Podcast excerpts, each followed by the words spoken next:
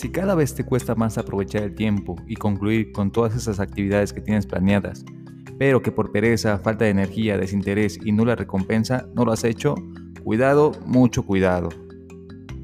Los expertos atribuyen a esto a una sobreexposición de estímulos placenteros que tenemos a nuestro alrededor en nuestro día a día, llenando nuestro cerebro de información que debe de procesar y sentir, sobre todo ante el uso del celular, redes sociales, Netflix y jugar videojuegos. Estas actividades, aparte de llenarte el cerebro de información, también lo llenan de una sustancia natural generada en nuestro cerebro llamada dopamina.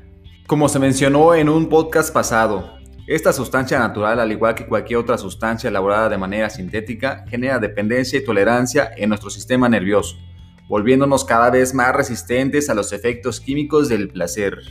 Debido a esto, youtubers, influencers, artistas han adoptado esta práctica ayuno de dopamina.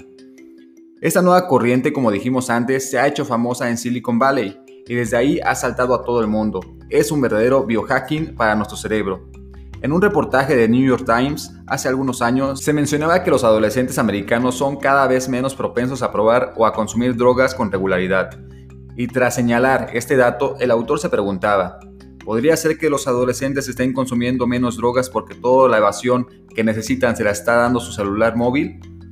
La dopamina se ha vuelto la droga natural por excelencia, viviendo en un círculo vicioso que no deja salir yendo de una red social a otra, de un video a otro, todo el tiempo y todo el día.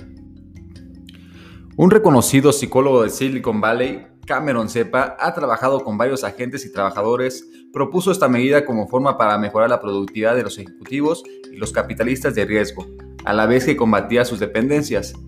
Esta corriente se basa, según Cepa, en la terapia conductual de control de estímulos. Los resultados han sido muy positivos, dejando a los participantes más eficaces, felices y productivos.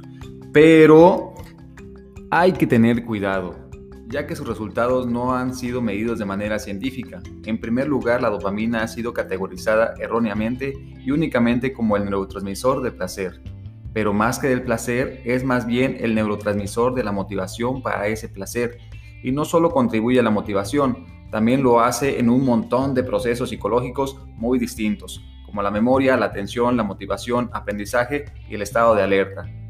Es verdad que el exceso o escasez de dopamina están relacionados con diversas enfermedades como Alzheimer, esquizofrenia, dependencias, Parkinson. La dopamina se libera con mucha facilidad cuando los estímulos internos o externos tienen una recompensa inmediata.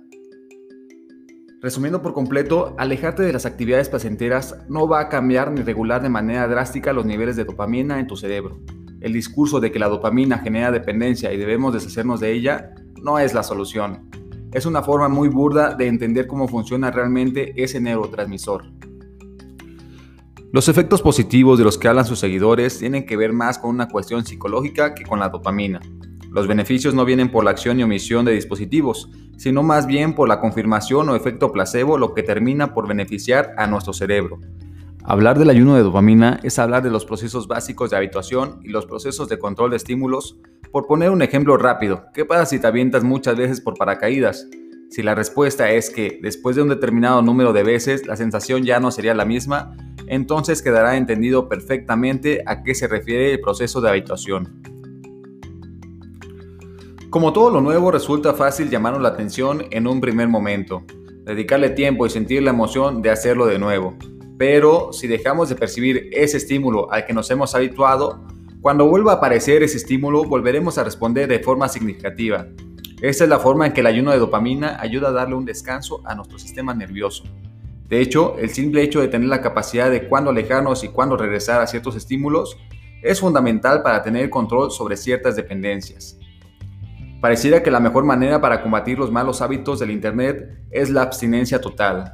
Sin embargo, sabemos y lo han dicho expertos que es imposible hacer eso. Pero lo que sí podemos hacer es mejorar nuestra relación con la tecnología. Esto se puede hacer a través de consejos sencillos y buenas prácticas. Realizar actividades alternativas que generen igualmente placer sin tener que estar conectado a Internet, como andar en bici, correr o nadar. Poner fuera de tu alcance estímulos externos como tu celular, computadora, consola, televisión, sobre todo a la hora de dormir. Llevar un control de tiempo que le dedicarás al Internet. Restringir la exposición de estímulos externos por ciertos periodos de días. Estas son algunas prácticas que se realizan en la terapia control de estímulos y que también los incluye el famoso ayuno de dopamina de cepa. Realmente la intención del ayuno de dopamina es muy buena, aunque sus principios estén mal planteados y sus resultados no tengan evidencia científica. Se cree que este ayuno de dopamina es un hábito de la salud para aumentar la productividad, pero productividad tuya o de la empresa. Suprimir ciertas actividades para ser más productivo en una empresa es un tema que debería plantearse y analizarse detalladamente. Darnos un break de vez en cuando de la tecnología no nos caería nada mal y podremos recuperar el placer por hacer ciertas actividades que hemos ido perdiendo con el tiempo. ¿Te atreverías a intentarlo? Que tengas un excelente día y nos sintonizamos la próxima semana. Un abrazo. Dicen que cuando llegues a la estación correcta, comprenderás por qué tantas veces te dejó el tren. Anónimo.